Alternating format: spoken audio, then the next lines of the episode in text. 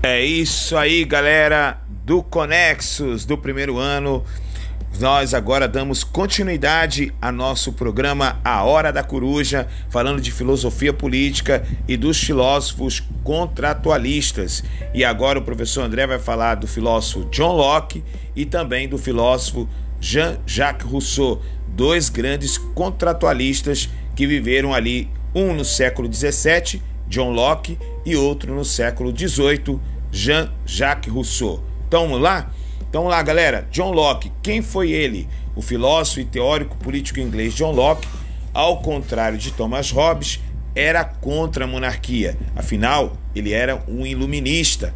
Locke foi um defensor do parlamentarismo, forma de governo adotada na Inglaterra no fim do século XVII, e também é considerado o pai do liberalismo político e um dos ancestrais do liberalismo econômico. O estado de natureza, segundo John Locke, era um período de plena igualdade entre todas as pessoas. Todos eram regidos pela lei natural que garantia a posse sobre qualquer bem natural, inclusive sobre o mesmo bem, sem restrições.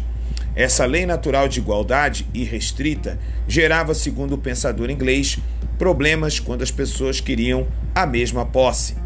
A saída defendida por ele é a instituição de um Estado civil que garantisse a propriedade privada, com leis e normas sociais que regulamentariam a posse e impediriam os conflitos.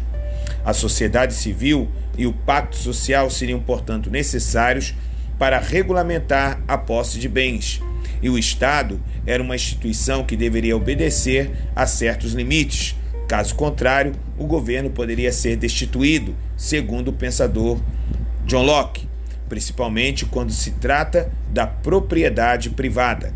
Para Locke, o Estado não deveria ter extrema força, como pensou Hobbes, e deveria agir em conformidade com os limites do direito à propriedade. Já Jean-Jacques Rousseau é um pensador suíço, é uma espécie de contratualista crítico do contratualismo para Rousseau, era no estado de natureza que o ser humano encontrava-se plenamente livre de qualquer amarra institucional que o privaria de sua liberdade natural. Bom, galera, para entender o, o, pensamento dele é o seguinte: o ser humano era amoral em seu estado de natureza. Desconhecendo a moral, ele desconheceria também a maldade. Portanto, daí aquela frase dele de que a sociedade corrompe o indivíduo.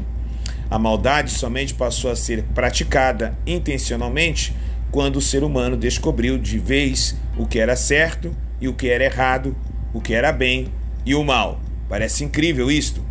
Para Rousseau, o Estado civil havia sido criado de maneira ilegítima, de modo que a sociedade civil, baseada na propriedade privada, como dizia John Locke, era um meio de corrupção do ser humano, pois gerou competição entre eles.